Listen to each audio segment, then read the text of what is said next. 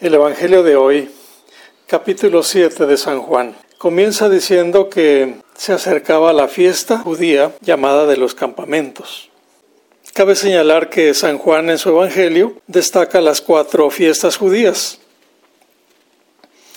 En el capítulo 5 trata sobre el día de reposo, mientras que en el capítulo 6 hace referencia a la Pascua judía.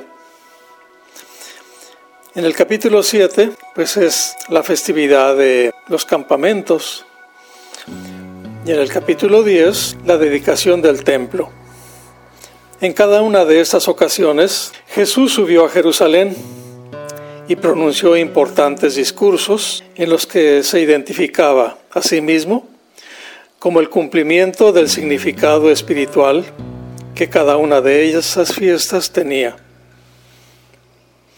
El Evangelio de hoy narra la subida de Jesús a Jerusalén a la festividad de los campamentos, que se celebraba en octubre, duraba siete días. Era un momento muy especial cuando toda la nación volvía a sentirse unida, por muy dispersa que estuviera, para conmemorar los 40 años que los judíos estuvieron viviendo en tiendas de campaña en el desierto, en su camino hacia la tierra prometida. Era una festividad que miraba hacia el pasado y que los obligaba a reconocer tanto su amarga estadía en Egipto, su esclavitud, así como su liberación. La fiesta también les recordaba el cuidado de Dios hacia ellos en el peregrinar por el desierto y guiados hasta la entrada a la tierra prometida. De hecho, Dios mismo le había pedido a Moisés que le construyera un tabernáculo, es decir, una tienda en la que pudiera morar con su pueblo mientras duraba su peregrinaje. En el texto de hoy el Evangelio también describe la lucha que Jesús enfrenta, cómo revelarse a su gente cuando muchos de ellos estaban buscando una excusa para matarlo. Aquí el evangelista presenta dos niveles de significado.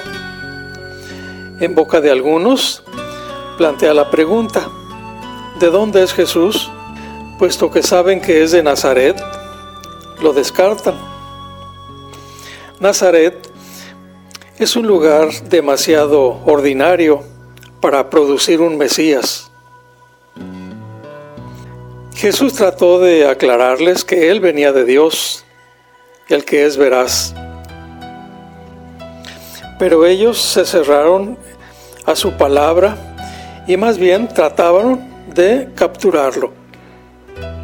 Pero nadie le pudo echar mano porque todavía no había llegado su hora. En su horizonte estaba la hora de su muerte, la hora de su gloria.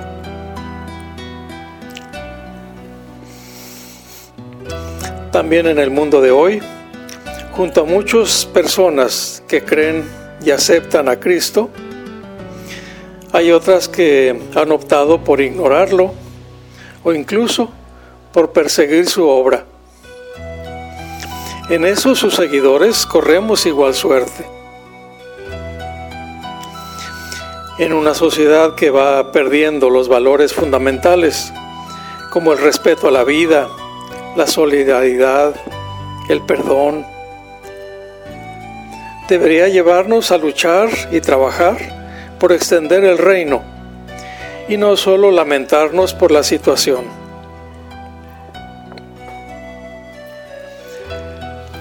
Nosotros somos los que cambiaremos el corazón de las personas con nuestro testimonio de cristianos.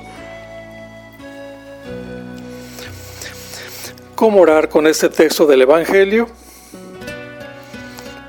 Dos sugerencias. Primero, Imagina los sentimientos de Jesús, soledad, incomprensión, frustración y el rechazo del pueblo al oír su buena nueva.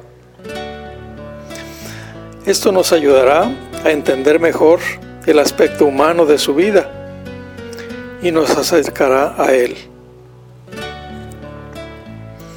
Segundo, ¿tú cómo te las arreglas cuando la gente te rechaza, te critica o no te entiende? Te sugiero no alimentar los sentimientos que provoca en ti el rechazo. Y puede ser de gran ayuda dirigirte al Señor como alguien que te comprende desde su propia experiencia. Dialoga con Él de corazón a corazón. Cuídese cada uno y que tengan feliz día.